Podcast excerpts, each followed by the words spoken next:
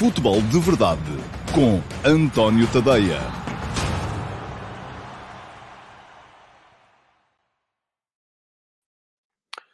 Ora então, olá a todos, muito bom dia, sejam muito bem-vindos à edição de dia 28 de fevereiro de 2022 do Futebol de Verdade. É a edição ahm, que ah, vos vai falar dos jogos dos três grandes ah, na 24 jornada da Liga. Podemos dizer que entre primeiro e segundo acabou por ficar tudo na mesma. O Sporting abriu ah, o ah, ciclo de jogos dos três grandes, empatando com o Marítimo no, no Funchal. Depois disso, o Benfica ganhou ao Vitória Sport Clube por 3 a 0. ah, um resultado que, enfim, poderá fazer pronunciar alguma facilidade que, na verdade, não, não existiu durante o jogo. E, por fim, o Clube Porto não conseguiu ir além do empate a uma bola com o Gil Vicente em casa, mesmo tendo tido a felicidade de uh, jogar contra 10 homens durante uh, boa parte do jogo, uma vez que o Vitor Carvalho foi expulso uh, logo aos dois minutos de jogo. Ora, muito bem. Um, vou falar-vos aqui hoje então desses três jogos de forma mais detalhada.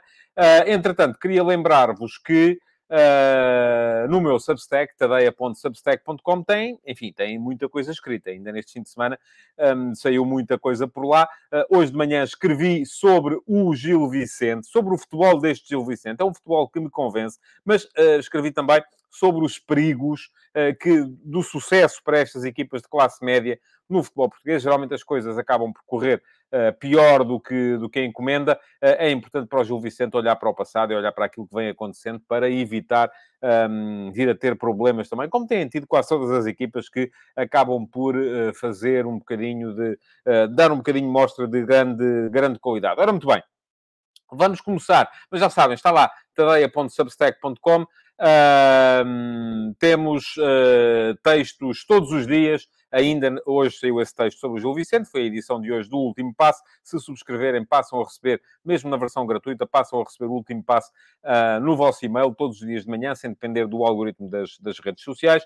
Um, além disso, no último, só no fim de semana tivemos mais artigos da série F80 uh, e tivemos também Uh, o tal artigo que eu já vos tinha prometido por aqui uh, sobre as diferenças entre sistemas uh, defensivos, entre a marcação zonal, a marcação homem a homem e aquilo que é cada vez mais uma tendência recente uh, em algumas equipas de topo, que é uh, misturarem um bocadinho as duas, as duas coisas. Está lá tudo explicadinho, tadeia.substack.com, subscrevam. Se subscreverem é um Premium, podem também candidatar-se a participar na próxima edição do Futebol de Verdade VIP. E, aliás, nem de propósito, no sábado houve Futebol de Verdade VIP. Ele está no meu canal de YouTube. Quem quiser dar lá um salto para ver, não paga nada por isso. Uh, para participar é que tem que ser subscritor premium. Ora, muito bem, vamos olhar para os vossos comentários. Estou aqui curioso de perceber quem é que uh, ficou com a camisola amarela, verde, enfim, como quiserem, uh, do dia de hoje. Foi o Filipe Monteiro, voltou a antecipar-se a toda a gente. Olá, Filipe, bom dia. E diz ele que o Gil Vicente fez ontem a melhor exibição de uma equipa portuguesa contra o Futebol do Porto enfim, eu não, não, não diria tanto. Uh, uh, tendo em conta as uh, condições em que disputou o jogo, sim, foi notável. Mas um, eu acho que o Sporting jogou muito bem com o Porto no jogo da primeira volta, em, em Alvalade. diferente, um jogo em que o Sporting esteve por cima do adversário. Um, em relação ao jogo do, do Gil Vicente ontem, tendo em conta as circunstâncias em que foi disputado, foi absolutamente notável. Um, diz o Filipe, não merecia perder por mais oportunidades desperdiçadas pelo Porto o Porto precisa de um desequilibrador nas laterais e uh, diz ainda o Filipe que acha que ele é o uh, Francisco Conceição. Bom, um, vamos lá ver. Isso do merecer perder, eu costumo dizer sempre que os resultados uh, são sempre merecidos, não é? E parte sempre um bocadinho desse, desse princípio. Mas um, se formos olhar para aquilo que foi a criação nos jogos deste fim de semana, verificamos que tanto o Porto como o Sporting deveriam ter ganho os seus jogos deviam tê-los ganho. Era isso que estava, foi isso que os jogos nos disseram. Acontece que nem um nem outro os ganharam, mas eu já vou chegar lá um bocadinho mais à frente. Quanto à sua questão, um, segundo a qual o Porto precisa de um desequilibrador nas laterais uh, e que ele é o uh, Francisco Conceição. Depende dos equilíbrios que o Sérgio Conceição conseguir encontrar para a equipa, não é? Porque neste momento hum, a equipa está a jogar uh, com o. Enfim, ontem não jogou o Fábio Vieira, mas eu já lá vou Uh, jogou, entrou só depois, mas já lá vou depois uh, falar do, do, do, jogo mais à frente. Um, eu acho que o Porto pode mudar um bocadinho e, e não fosse esta coisa de estar aqui a jogar à quinta-feira e ao domingo, à quinta-feira e ao domingo, se calhar estabilizaria mais um 11 e veríamos esse, nesse 11 mais estabilizado, com Taremi mais sobre a esquerda, se calhar, uh, com o uh, Evan Nilsson, com o Francisco, uh, perdão, com o Fábio Vieira, com o Vitinha, com o Uribe, com o Otávio. Se calhar eu, eu encaminho muito mais para aí porque para entrar o Francisco Conceição, um destes teria que sair, não é? Do 11. Eu não estou muito bem a ver qual deles é que pode ser. Bom, pergunta-me o José Neto. Uh, julga que o futuro do futebol passa pela paragem do cronómetro sempre que o jogo para ao estilo do futsal? É uma hipótese. Uh, uh, vamos lá ver. Eu acho que, e, e, tanto quanto sei, vamos ter essa, um, essa experiência na Liga Revelação em Portugal a partir da próxima, da próxima temporada. Um, é uma hipótese a ser levada, se calhar, a sério, uh, mas eu acho que passa muito por perceber o que é que os jogadores vão fazer quando entenderem que, uh, por mais tempo que percam, o cronómetro está parado. Se continuam a, a, a, perder tempo para cortar o ritmo aos adversários, e aí aquilo que vamos ter são jogos mais compridos, um, ou se, em contrapartida, uh, atalham um bocadinho. Eu acho que passa muito, tudo no futebol português passa muito pelos comportamentos e já daqui a bocadinho vou falar disso, e das simulações, e dos protestos. Eu falo disso todas as semanas, uh, não que alguém me leve a sério, pelo menos alguém que devia levar, que era quem está dentro do campo. Diz o Manuel Salvador, o Sporting teve um uh, XG 2,5, o Marítimo 0,2.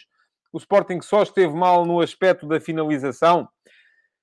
Bom, o que é que eu lhe posso dizer sobre isso, Manuel? Aliás, ah, um, se formos a ver, o Sporting chegou ao final, e que, para quem não sabe, o XG é o índice de expected goals. É, eh, já o expliquei aqui algumas vezes, é um índice que calcula, tendo em conta as situações de finalização que cada equipa tem durante um jogo uh, e tendo em conta a média de vezes em que situações de finalização similares dão um golo, cada situação corresponde a um índice XG 0 ponto qualquer coisa, porque não há nenhuma situação no mundo que seja sempre golo. Às vezes até há quem consiga falhar de baliza aberta a meio metro da baliza. Já aconteceu. Portanto, isso será com certeza um XG de 0.99, mas poderá ter havido quem tenha falhado. Portanto, um, e se olharmos para aquilo que foram os jogos de ontem, Uh, e de anteontem, neste caso, o Sporting. O Sporting acabou o jogo com um XG de 2,5 e o Marítimo 0,2, tal como diz o Manuel Salvador, e estou aqui a socorrer-me dos dados da Goal Point.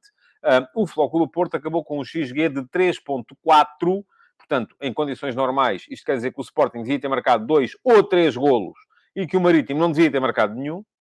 Uh, e que o Flóculo Porto, que teve um XG de 3.4, devia ter marcado três golos, pelo menos. Uh, e o Gil Vicente, que acabou com um XG de 0.7, deveria ter marcado ou 0 ou 1. Pronto, enfim, vamos supor que o 0.7 arredonda para 1. Uh, e, portanto, tanto Sporting como Porto deveriam ter ganho. Ora, o que é que nós concluímos relativamente a isto? que Uh, não, não é só na finalização que as equipas têm de melhorar. Têm de melhorar também na forma como não deixam os adversários finalizar. Porque tanto o Sporting como o Flóculo Porto ficaram a dever golos a si próprios. O Sporting ficou a dever um ou dois. O Porto também ficou a dever um, dois, ou até eventualmente com sorte três, se tivesse tido um índice de finalização melhor. Uh, mas em contrapartida, permitindo que os adversários fizessem mais golos do que aqueles que uh, a sua criação hum, faria valer. Portanto, também há aqui, e repare, e se formos olhar tanto para o golo que o Marítimo fez ao Sporting, como para o golo que o Marítimo fez e foi anulado, bem anulado ao Sporting também, como para o golo que o Gil Vicente fez ao Foco do Porto, são situações em que há ali alguma incompetência defensiva da parte tanto do Sporting como do Porto. Agora, aquilo que geralmente caracteriza as, as grandes equipas, e por isso muitas vezes se fala de, da chamada estrelinha de campeão, é a capacidade para fazerem muito com pouco e não deixarem os adversários fazerem uh, alguma coisa, às vezes até com muito. É a capacidade para serem concretas, não é só à, à, área, à baliza do adversário, é perto da sua baliza também. E isso nem o Porto nem o Sporting tiveram neste fim de semana. Não tiveram estrelinha. Se quisermos ver a coisa assim, ok, podemos ver a coisa assim. A verdade é que uh, tanto o Porto como o Sporting deveriam ter marcado mais e não deveriam ter sofrido tanto se quisermos olhar para isto e dizer que foi falta de estrelinha, que foi falta de sorte, fantástico eu costumo uh, partir do princípio de que a sorte e o azar aqui não jogam, uh, não jogam grande, não jogam muito nos, na, no, no, futebol. Diz o Simão Rochinol, Gilberto mostrou ontem que é o lateral direito em melhor forma no Benfica. E Maite justificou mais oportunidades, já lá vou, Simão, Já vou falar do jogo e, por acaso, uh, nem de propósito, na maneira como o Benfica desbloqueou o jogo, há Maite, há Gilberto, há uma finalização, há duas finalizações extraordinárias, a primeira do Gonçalo Ramos, a segunda do Darwin, e há também, do outro lado, passividade do ponto de vista defensivo, primeiro na cobertura de espaços, depois no ataque à bola. Mas já lá vou, e daí que, por exemplo, o jogo do Benfica contra o Vitória, em termos de expected goals, tenha sido ao contrário, devia ter dado empate. O Benfica acabou com uns expected goals de 1.9, portanto devia ter marcado um ou dois golos, e o Vitória de 1.7, portanto devia ter marcado um ou dois golos. Acontece que não aconteceu nem uma coisa nem outra. Portanto, o Benfica ganhou por 3 a 0 e uh, foi o quê? Teve estrelinha? Teve sorte? Não. Teve maior capacidade de concretizar e maior capacidade, através do seu guarda-redes, do Vlaco Dimos, de impedir que o adversário concretizasse. Isto não é sorte. Isto trabalha-se e tem a ver com qualidade também, não é? Agora, as melhores equipas são aquelas que conseguem ter esta qualidade mais vezes durante a época. Não vamos olhar para um jogo, não vamos, ou para três jogos neste caso, o Marítimo Sporting, o Benfica Vitória e o Futebol Porto Gil Vicente, e concluir que de repente uh, o Benfica é a melhor equipa de todas porque é aquela que consegue ser mais concreta e o Porto e o Sporting não. Não, aliás, se estão à frente, o Porto e o Sporting têm sido com certeza mais concretos em mais situações. Diz o uh, TI One Pro Player, uh, não acha que ontem o Sérgio deveria ter posto o Fábio Vieira mais cedo? Por exemplo, em vez de meter o Galeno na primeira parte, por falar em Galeno, dizer que não está a mostrar nada nem raça. Olhando para aquilo que foi o rendimento final, sim. Aliás, para mim o Fábio Vieira jogava sempre. Agora, a questão é que houve jogo quinta-feira e, e, eu não sei em que condições é que estavam os jogadores. Uh, vai haver jogo outra vez na quarta-feira. Uh, portanto, uh, ser treinador é também gerir um bocado isto, não é? E aqui, aqui aplica-se um, que nem uma luva a velha máxima eh, que diz o Mister é que sabe, não é? Nós sabemos lá em que condições é que os jogadores estavam uh, para... Não sabemos. O Galeno aparentemente não estava em grandes condições porque entrou e saiu e quase não se deu por ele. Marco Lopes, olá, bom dia, Marco. Uh, começa por usar a hashtag Eu não sou deste mundo, eu também não, Marco. Uh, cá estamos. Só aqui deixar um joga muito, gostei muito do último, do último passo de hoje, obrigado Marco. Ontem, enquanto via o jogo, estava sempre a dizer isso para mim mesmo, joga muito, e é verdade, joga, e eu já lá vou, uh, também daqui a bocado. O Paulo Neves, aliás, ó oh Paulo, eu não preciso de citar, já houve muita gente a citá-lo nos comentários ao último passo de hoje, uh, assim, e há, e há aquilo que viria cá hoje dizer acerca do seu primo, primo entre aspas, porque não é primo, o Paulo Neves é o uh, maior defensor do Ricardo Soares na comunidade de futebol de verdade, uh, e por isso mesmo, hoje está em grande, hoje vem cá só recolher os louros, é verdade, já vou falar sobre o Gil Vicente. Pergunta o M97 e uh, provavelmente será a última, a última pergunta destas antes da ordem do dia que vou responder. Acha que o Pedro Martins, que tem feito um excelente trabalho no Olympiacos, tem capacidade para um dos três grandes? Fez sucesso por onde passou, desde Marítimo, Rio Ave e Vitória. Oh, oh, repare, quem sou eu para lhe dizer que não, não é? Agora, deixe-me só estabelecer aqui uma pequena... Uh, pôr-lhe aqui uma pequena barreira à sua frente. É evidente que o Pedro Martins tem capacidade para poder lá chegar. Agora, isto não garante que vá ter sucesso. Porque uma coisa é ter sucesso no Marítimo, no Rio Ave e no Vitória, conforme o M97 aqui diz. Outra coisa é ter sucesso num, uh, em clubes onde tem que fazer sempre o jogo, uh, em clubes onde tem uma pressão mediática muito grande, e essa ele já está a enfrentá-la, por exemplo, no Olympiacos, embora seja diferente na Grécia. Porque eu acredito que até, até o alfabeto é diferente e, portanto, não há, uh, não se percebe a língua, não há grande problema para treinadores ocidentais que chegam à Grécia para treinar um Olympiacos, um Panathinaikos, um AEK, enfim, seja o que for. Porquê? Porque chegam lá e não percebem patavina do que está a ser dito sobre eles. Portanto, isso não os afeta. Uh, portanto, que o Pedro Martins tem feito bom trabalho por onde tem passado, é verdade. Que o Pedro Martins está a fazer um excelente trabalho no Olympiacos, é verdade. Que, portanto, se calhar está na altura de lhe ser dada a hipótese de treinar um patamar acima, embora eu não veja isso fácil neste momento, deixe-me que lhe diga. Uh, porquê? Porque, porque, porque, não vejo, porque acho que não é para ali que estão virados nenhum dos, do, do, dos dirigentes dos três grandes. Aliás, um, Sporting e Porto, se puderem, manter o treinador. O Benfica está à procura do treinador. Não acredito que seja o Pedro Martins. Acho que será alguém de um perfil diferente. Um, portanto, Que ele merece, eventualmente, que lhe seja dada uma oportunidade? Sim. Que isso vá acontecer este ano? Creio que não. Uh, e que o facto de ele merecer essa oportunidade não lhe garante o sucesso logo à partida, isso é uma evidência. Aliás, se assim fosse, seria tudo muito mais, uh, muito mais, muito mais fácil. Ora, muito bem. Vamos entrar então no, uh, no, no futebol de verdade de, de hoje e no, nos temas do dia de hoje, para vos falar dos jogos que os três primeiros classificados fizeram na, nesta, nesta jornada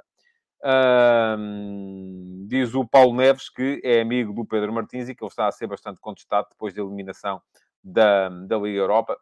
Tá bem, também não vejo que fosse exigível ao Olympiacos passar esta eliminatória da Liga Europa. Enfim, sou eu que, uh, que estou a, aqui de repente a achar.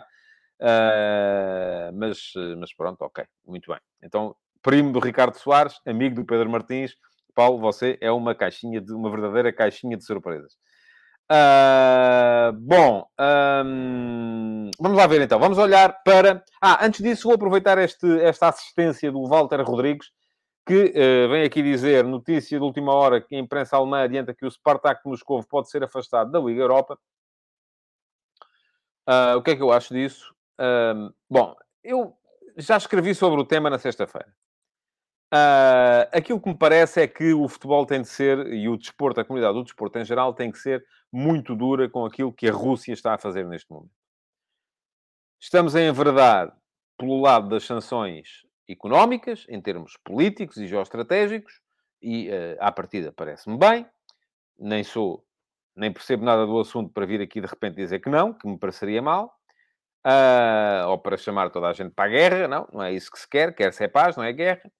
Uh, agora, a verdade é que no desporto, o mundo do desporto está, regra geral, refém da Rússia e é do ponto de vista económico, precisamente. Porque a Rússia soube uh, uh, vir buscar quem...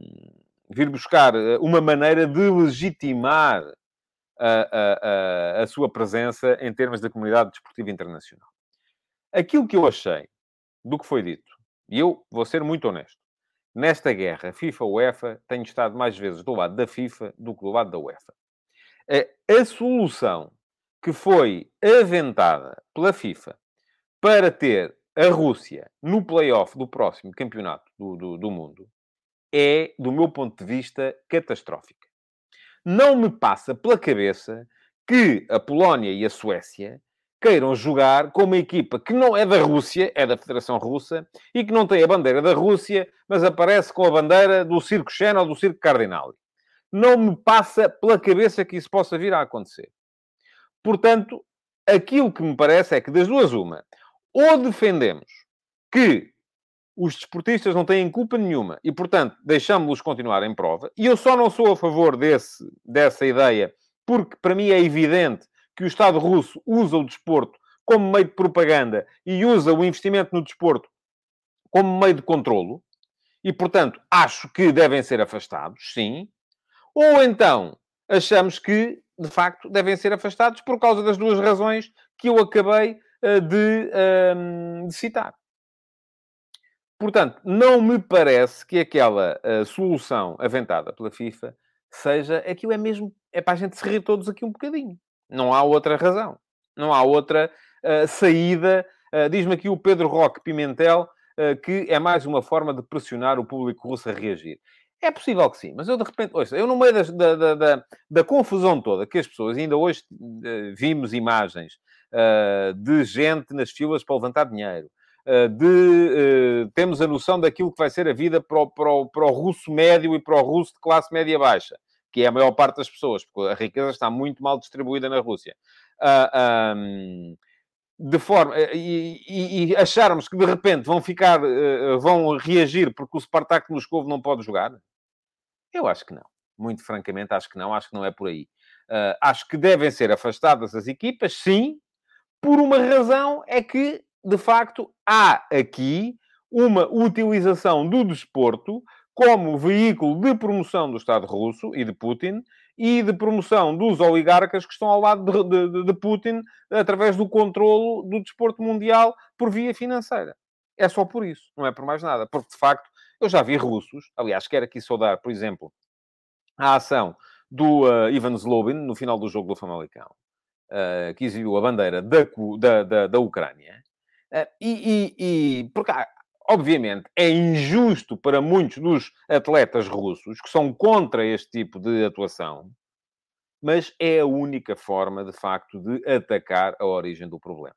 E, aliás, estou muito, isto aqui é um à parte, estou muito curioso, por exemplo, com o que é que vai acontecer, uh, o que é que vai fazer a Rugby Europe um, com a seleção russa. Uh, porque Portugal, depois de ter ganho neste fim de semana aos Países Baixos, vai ter um jogo decisivo com a Espanha em Madrid, e eu sigo muito o rugby, conforme sabem, aqueles que me seguem a mim. Uh, se Portugal ganhar a Espanha e depois ganhar a Rússia, ou se a Rússia for afastada, Portugal vai direto ao próximo campeonato do mundo. A não ser que, de repente, a Rugby Europe anule todos os resultados que estão para trás com a seleção da Rússia, mas isto foi só aqui um à parte que não tem nada a ver uh, de, com, com, com aquilo que, que, de, que estamos a, de que estamos a falar e com o tema do programa, que é futebol. Ora, muito bem. Vamos lá então olhar para os três jogos deste, deste fim de semana. Uh, primeiro de tudo, para extrair conclusões. Portanto, Benfica ganhou, aproximou-se do Sporting e do do Porto, que empataram. O que é que isto quer dizer? Quer dizer que neste momento o Benfica já está a 4 pontos do Sporting, e quer dizer que o Benfica está, uh, neste momento também, a 10 pontos do Porto. Dos 18 pontos que tinha que recuperar, só precisa de recuperar 14 para eventualmente vir a ser campeão. Muito difícil. Porque, vamos lá ver, mesmo que o Benfica ganhe os 10 jogos que lhe faltam daqui até a final, e atenção, o Benfica ainda tem que ir ao Valado, ir a Braga e receber o Flóculo do Porto, três dos 10 jogos são estes, uh, mas mesmo que ganhe esses 10 jogos, Precisaria ainda que o Sporting também perdesse pontos noutra partida qualquer, e é perfeitamente viável, enfim, não, não, não, não é só mais um caso.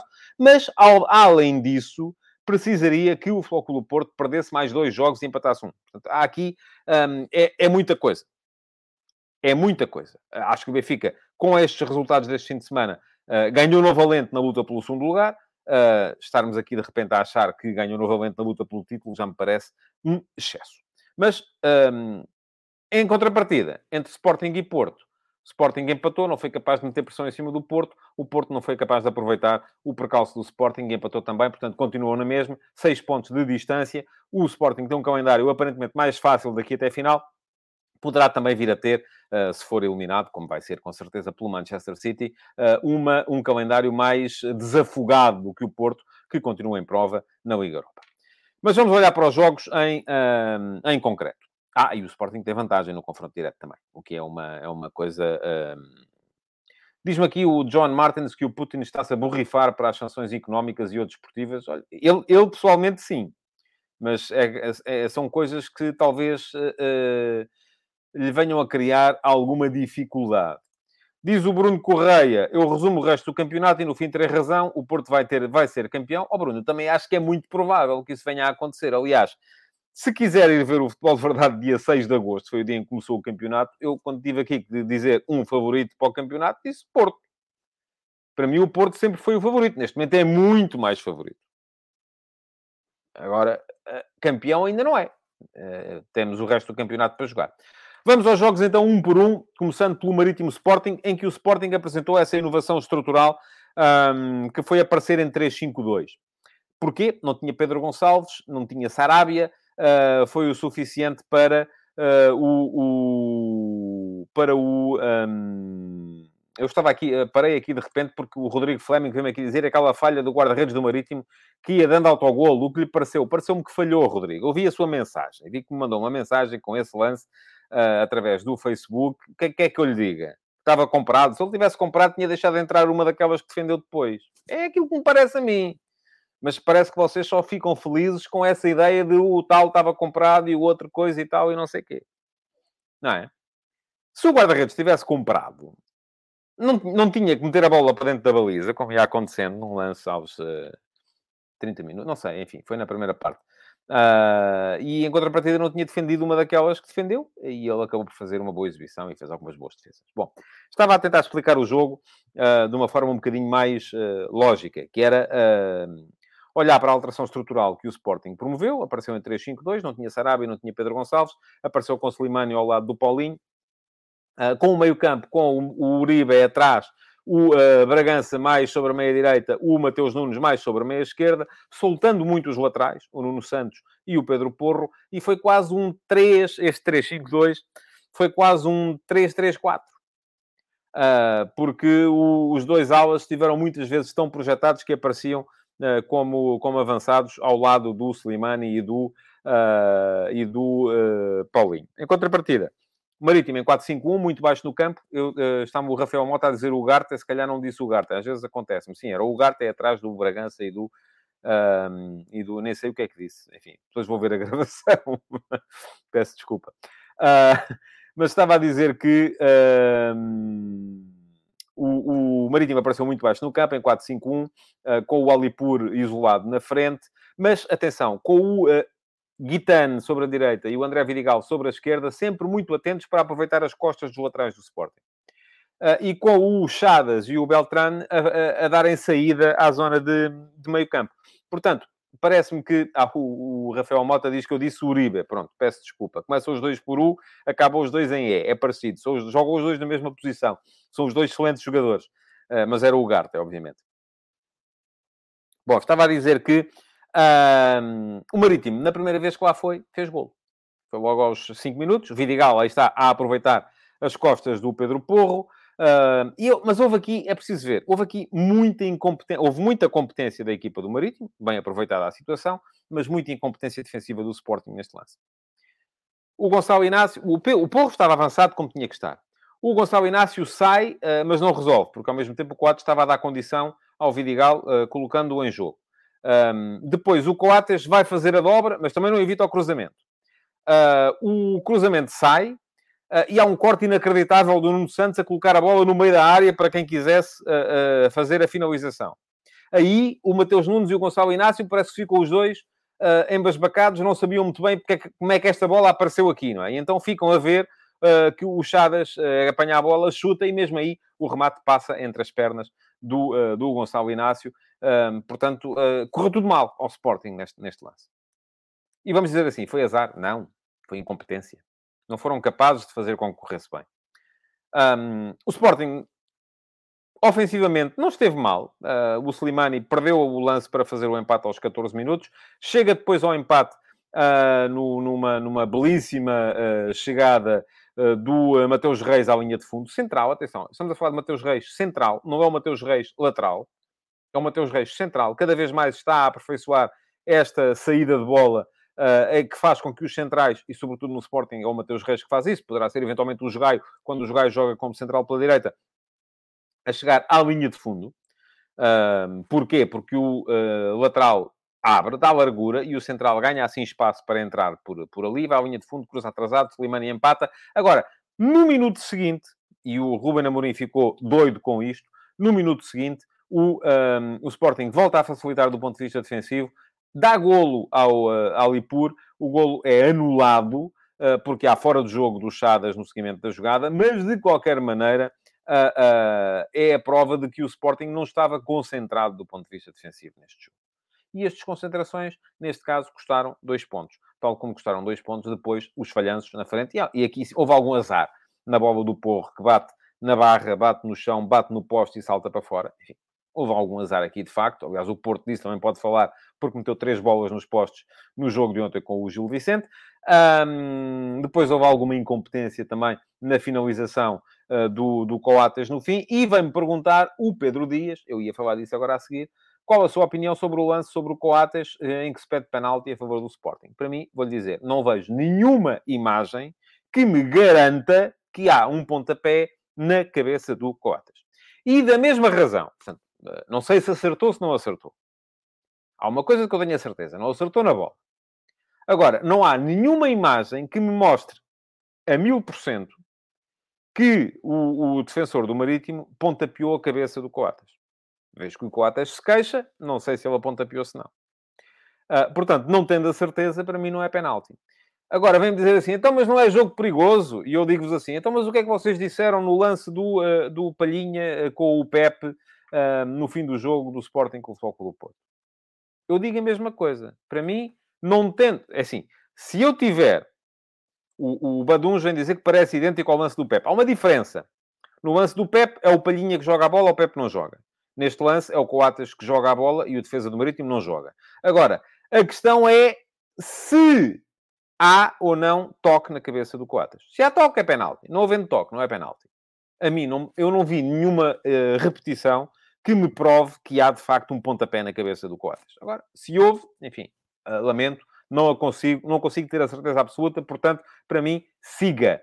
Pergunta ao Carlos Santana se o Coates deve meter a cabeça àquela altura. Sim. Uh, aliás, não, não fui lá medir, uh, não creio que a altura seja... A bola ali está disponível para ser jogada por quem lá chegar. Já expliquei isso a propósito do lance, e muita gente aqui se riu. Hoje, acho, hoje tem a opinião contrária. Já expliquei isso a propósito do lance do Pepe com o Palhinha. Uma coisa é, a bola está na cabeça de um jogador. Ou um jogador que tem a bola na cabeça e há outro que vai lá com o pé e uh, não acerta no adversário, mas faz jogo perigoso. Outra coisa é a bola está ali. Está, no, está no, em terra de ninguém. Cada um chega lá como achar que pode chegar. Uh, bom. Vamos lá ver. Uh, portanto, uh, feitas as contas, o Sporting empatou, deixou fugir dois pontos. Poderia parecer que o campeonato tinha ido uh, por, um, por um canudo, mas depois o Porto acabou por uh, uh, equilibrar as coisas, empatando também. Antes de entrar no Porto Gil Vicente, deixem-me só falar aqui um bocadinho também do Benfica Vitória. O Benfica mudou dois jogadores relativamente ao jogo com o Ajax, mudou apenas aqueles que não podiam jogar, Otamendi por Morato, Weigl por Maite. O Vitória aparece em 4-3-3, com projeção ofensiva, com qualidade na frente. O Stupinhan, ladeado pelo Lameiras e pelo Rochinha. Uh, o, o, André Almeida com uma qualidade brutal na saída de bola. Um, e a verdade é que o Vitória cria os primeiros dois lances de golo iminente. Uh, dois lances em que o Stupinhã aproveita a incompetência um, ainda voltando aqui, o, diz o Vasco Batista, ele queixou-se, queixou-se quem? O Coates? Mas eles queixam-se sempre, mesmo quando não acontece nada. Se houvesse honestidade dos jogadores nessa, nessas coisas, a gente podia levar isso a sério. Agora, assim, às vezes é como a história do Pedro e do Lobo. Estava a falar do Benfica e do Vitória. Incompetência na cobertura da profundidade do uh, Morato, nos dois lances em que o Stupinhã aparece na cara do Vlaco Dimos, aos 7 e aos 14 minutos. Uh, ali, sem saber o Enem escrever, o Vitória podia ter ficado a ganhar por 2 a 0. A verdade é que o Vlaco Dimos opôs-se muito bem ao avançado do, do Vitória. Aliás, no primeiro lance, eu dá-me ideia que até, inclusive, o Morato e o, e o Vertonghen uh, estão a, a, abordar o lance como se fosse o central, ambos o central esquerdo, a achar que estavam o central direito do outro lado para fazer a dobra. Uh, agora, aquilo que é certo, e o central esquerdo era o Vertonghen, o central direito era o Morato, portanto é ele que falha nos dois casos. No primeiro, deixando abrir o espaço para o Gilberto, uh, e não controlando, perdão, no segundo, deixando abrir o espaço para o Gilberto e não controlando a profundidade. No primeiro, uh, encostando demasiado ao, ao Vertonghen e deixando o, o, o, o, o Estupinhã fugir e, mais uma vez, também não controlando bem a profundidade. A verdade é que o Benfica depois na primeira vez que vai com perigo faz gol e na segunda faz gol outra vez. Os dois, os dois lances são idênticos. Aliás, são muito parecidos com um que já tinha permitido o primeiro remate do, do, do Benfica aos 4 minutos pelo, pelo Gilberto. Um, e diz-me aqui o Dresina87 via Instagram, a diferença do Gilberto para o Valentino é gritante. Eu também acho. Não se percebe a existência do Veríssimo durante tanto tempo numa opção que claramente não estava a funcionar. Também acho. Acho que o Gilberto é o melhor lateral direito do Benfica, ponto final. Uh, mesmo a jogar mal mesmo quando joga mal, é melhor do que os outros. E ele não tem jogado muitas vezes bem este ano, mas mesmo a jogar mal é melhor do que os outros. Uh, estava a dizer, os lances dos golos são iguais. E começam os dois numa, numa coisa que para mim é novidade, que é a capacidade de passo longo e de descobrir o, o, o companheiro aberto do uh, Maite. Aliás, já nesse remate do Gilberto aos 4 minutos tinha começado assim. Precisamente numa abertura de Maite, levanta a cabeça, vê o Gilberto uh, com espaço junto à linha entrega, entrega longo e entrega bem. Uh, depois, aos 23 e aos 37, as jogadas são idênticas. Maite levanta a cabeça, entrega para o Gilberto. Gilberto cruza muito bem, dois belíssimos cruzamentos, duas finalizações extraordinárias. A primeira do Gonçalo Ramos, um, de pé direito, mais rápido que o Jorge Fernandes. A segunda do Darwin, uh, de cabeça, à frente do Jorge Fernandes. Portanto, já estou a ver que o Jorge Fernandes aqui também ficou, uh, ficou muitas vezes a ver. Muita passividade defensiva por parte do Vitória. Erros do Vitória nestes lances. Primeiro, a, a, a, o facto do Maite, eles devem ter ficado tão surpreendidos quanto eu com a capacidade de entrega de bola a longa distância do Maite, um, porque uh, a bola do Maite estava sempre descoberta. Nunca havia quem pressionasse o Maite. O Maite ali tem a bola, levanta a cabeça e mete, mas sem pressão nenhuma. Uh, e daí que o erro aqui não foi deixar o Gilberto sozinho. O Gilberto ali tem que estar sozinho, porque a equipa está a defender zona, está a defender em cima da zona da bola. Agora, tem que pressionar, porque se não pressiona, obviamente, um, a variação do centro de jogo vai matá-lo. E foi isso que aconteceu. E depois também um, muita passividade na abordagem ao, ao, ao cruzamento. Bom, um, só para vos dizer que o Benfica depois ainda fez o 3 a 0, fez o 3 a 0 de penalti, penalti sobre o Gonçalo Ramos. É daquelas coisas. Há toque, há. Mas é o toque que faz cair o Gonçalo Ramos? Hum. Já me parece que não. Há um toque no pé direito do Gonçalo Ramos, ele ainda muda a trajetória e só depois é que cai para o chão. Vão-me perguntar assim, mas não é penalti? Enfim, o árbitro marcou. Não é o VAR que vai dizer que não é. Não é o VAR que vai dizer que não é, porque de facto há um toque. Agora, cada vez mais, e no jogo do Porto, já vou falar sobre isto também, cada vez mais estamos a premiar uh, o jogador que uh, uh, acaba por aproveitar o toque uh, para se deitar para o chão. E o Duarte Melo, que eu não preciso fazer uh, muitas contas para perceber que é do Benfica, diz para mim este é o do Taremi, não é? Eu não sei de qual é que está a falar do Taremi. Uh, mas uh, não sei, provavelmente está a falar do lance em Roma. Eu acho que são muito parecidos. Aliás, o lance em Roma, o, o Taremi cai de facto devido ao contacto, mas eu admito é que tenha sido ele a, a provocá-lo. Bom, um, foi simples o resto do jogo para o, para, o, para, o, para o Benfica, por isso entramos no jogo do Porto e o Porto veio com quatro alterações relativamente ao, um, ao jogo contra a Lazio. Duas delas tinham a ver com uh, impossibilidades de jogar, não podiam jogar uh, nem o uh, Pep nem o Uribe, estavam castigados, apareceram o Fábio Cardoso e o Eustáquio. Um, enquanto uh, uh, de, outras duas foram por opção, regressou o João Mário, titular, em vez do Bruno Costa na lateral direita, e entrou o Evan Nilsson, titular também, em vez do Tony Martínez na frente de ataque. O jogo é também condicionado pelo que acontece ao segundo minuto. E o que acontece ao segundo minuto era, uh, diz o Carlos Santana, não é necessário haver queda para ser penalti. Pois não, é necessário que o jogador seja impedido de jogar a bola. Porque se é toque, é basquetebol, não é futebol. Uh, e, enfim, se estamos a achar que cada vez que um jogador toca no outro uh, é, é, falta, estamos mal. Aí é que não há jogo mesmo. Bom, uh, mas esteja descansado o Carlos Santana, que com certeza vai ficar mais feliz com o que eu lhe vou dizer agora a seguir. O jogo é condicionado pela expulsão do Vitor Carvalho logo no início. E há de facto um toque também na perna esquerda do Evan Nilsson, mas atenção, quem olhar para o lance com atenção e perceber a forma como o Evan Wilson vai a correr, o Evan Wilson vai a correr e abre a perna esquerda. Ninguém corre assim. O Evan Nilsson, quando percebe que está a chegar à área, mete a perna esquerda para o lado, precisamente à espera de ser tocado para poder cair. Por isso, eu, enfim, vou-vos dizer, pelo toque na perna, não é falta. Agora, depois há um toque nas costas. É falta? Não vou dizer-vos que não. Pode ser, também pode não ser, depende do critério do árbitro. Uh, agora, também me parece que o jogador que vai uh, a correr de perna aberta não tem com certeza muita condição para manter o equilíbrio. Eu acho que ali o Evanilson foi claro. Em vez de pensar na finalização, ia a pensar na falta. É o que eu acho. Agora, vamos dizer assim: o árbitro errou? Não. Marcou a falta, a falta existe, uh, e existindo, é bem expulso o, o Carvalho. Isto condicionou imediatamente o jogo.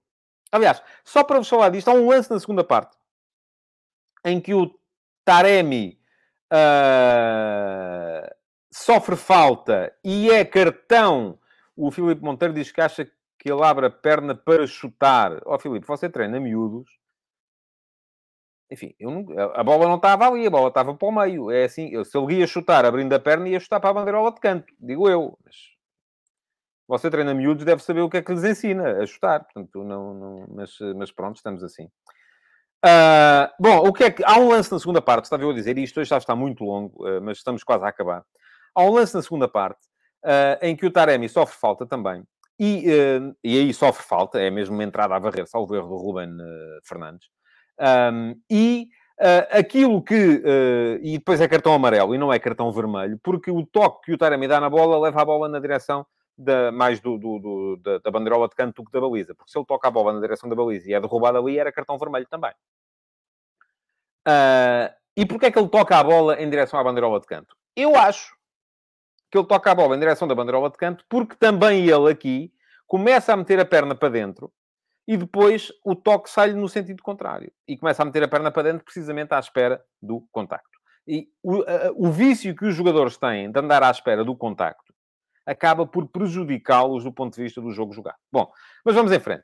Porto massacrou, eh, é preciso que se diga isto. O Porto, em condições normais, teria ganho o jogo e teria ganho tranquilamente. Criou situações mais do que suficientes para marcar. Eu só aqui, além do golo, um, olho para uh, uma... Um, olho para uma situação... Uh, Deixa-me olhar aqui para os meus apontamentos. Um, olho para várias situações de golo, de golo feito, o, o, o PP oposto aos 46, o Taremi depois do guarda-redes largar aos 50, uh, o, o, Vitinha uh, a dar uma grande defesa ao André aos 60, uh, os, aos 78 o Taremi de cabeça para o, para o guarda-redes, aos 84 o, Fábio, o Francisco Conceição um, de cabeça à trava, aos 90 mais 8 o Taremi à barra, portanto, enfim, muita coisa, muito lance em que o Porto podia e devia ter feito golos. Não fez. O Sérgio Conceição, do meu ponto de vista, também fez tudo para conseguir marcar. Uh, já alguém aqui há bocado me perguntava uh, se não terá sido precipitação a saída do Eustáquio. Admito que sim, mas o, o Gil Vicente estava a jogar muito atrás. Uh, o Gil Vicente, quando ficou a jogar com 10, baixou o bloco, passou a jogar em 4-4-1, com o Fran Navarro na frente, com o Fujimoto e o Pedrinho a fazerem médio centro, uh, mas a conseguir sempre sair. E como é que conseguia sair? Precisamente atraindo. Aquilo que o, que o Gil Vicente fazia, foi de mestre, saía por fora, bola quase sempre no Samuel Lina, a atrair o lateral. O lateral ia atrás do Samuel Lino. O Samuel Lino tocava atrás no Pedrinho, eh, que eu ainda hoje de manhã escrevi. É um jogador que é um mestre a criar triângulos, a jogar em apoio. Eh, o lateral ia atraído pelo Pedrinho e a bola entrava-lhe nas costas para a corrida do Samuel Lino. O Gil Vicente foi sempre capaz de sair assim. Uh, e foi sempre capaz de criar, ainda na primeira parte, criou uma situação de finalização do Fujimoto. Agora não teve muito jogo, como é natural. Estava a jogar com 10 fora de casa contra o Dragão. O Porto meteu muita gente na frente. A saída do Eustáquio para a entrada do Galeno, com o Otávio uh, a passar para o centro, PP à direita, Galeno à esquerda. Não melhorou muito, melhorou muito depois sim na segunda parte, aí sim, sempre com uma intensidade e um ritmo brutais a equipa do Porto. Uh, e, uh, portanto, de certa forma, no final, o Porto acabou com três pontas de lança. Acabou com o Tony Martinez, o Taremi e o Evan Nilsson. Um, com o Fábio Vieira, com o Otávio, enfim, muita gente na frente. Agora, o Gil Vicente um, mostrou muito futebol. E eu, para quem quer saber o que eu penso sobre esta equipa do Gil Vicente, já vos disse, é irem dar um salto e lerem o último passo de hoje de manhã. Está aqui em tadeia.substack.com. Bom, já foi muito comprido o futebol de verdade de hoje, uh, mas está a chegar ao fim. Uh, e, portanto, aquilo que eu vos queria uh, lembrar é que Uh, podem dar um salto a tadeia.substack.com, subscreverem. Há desde ontem uma novidade que o Substack passou a autorizar. Quem eventualmente uh, não tiver a certeza de querer ser premium, tem agora a possibilidade de uh, um período de experiência de 7 dias. Isto é, entram e, ao fim de, e têm 7 dias para desistir. Se desistirem antes do sétimo dia, não vos é cobrado rigorosamente nada. e se gostarem do que, entretanto, vão lendo podem manter a subscrição premium, só vos custa 4,30€ por mês. Uh, é aqui em tadeia.substack.com. Quanto ao futebol de verdade, amanhã uh, não vai haver, é feriado e, novidade para vocês, eu faço antes. Portanto, amanhã vai haver o último passe, mas vou passar relativamente ao futebol de verdade. Uh, quero tirar boa parte do dia para também poder festejar mais um aniversário. Aliás, acho que há aqui alguém, creio que é o Jason, que também faz anos amanhã. O Jason está aí hoje. Jason, diga-me lá se é verdade ou mentira. Eh, porque se for assim, estamos de parabéns os dois, tal como estará de parabéns o professor Carlos Queiroz, o Pietra eh, e mais eh, outros jogadores. Aliás, um vai sair amanhã no F80. Quanto ao futebol de verdade, já sabem, amanhã não há, mas estarei de volta na quarta-feira. Deixem-me só corrigir aqui uma coisa. O Duarte Melo diz que é do Benfica, sim, mas que para ele nenhum dos lances era penalti. Ok, pronto. Então, não foi isso que escreveu Duarte. Deve ter aqui com a pressa de mandar o comentário, a coisa a coisa não correu bem, mas fica aqui a sua correção. Muito obrigado por ter estado aí. Podem deixar o vosso like, continuar a comentar, partilhar uh, e voltar na quarta-feira para mais uma uh, para mais uma, uma edição do Futebol de Verdade. Diz-me Jason Lima que é assim, senhor. Jason, não lhe dou os parabéns porque uh, ainda não é a altura. Mas pronto, amanhã vamos estar os dois de parabéns. Muito obrigado por ter estado aí, então, e uh, até quarta-feira. Futebol de Verdade, em direto de segunda a sexta-feira, às 12h30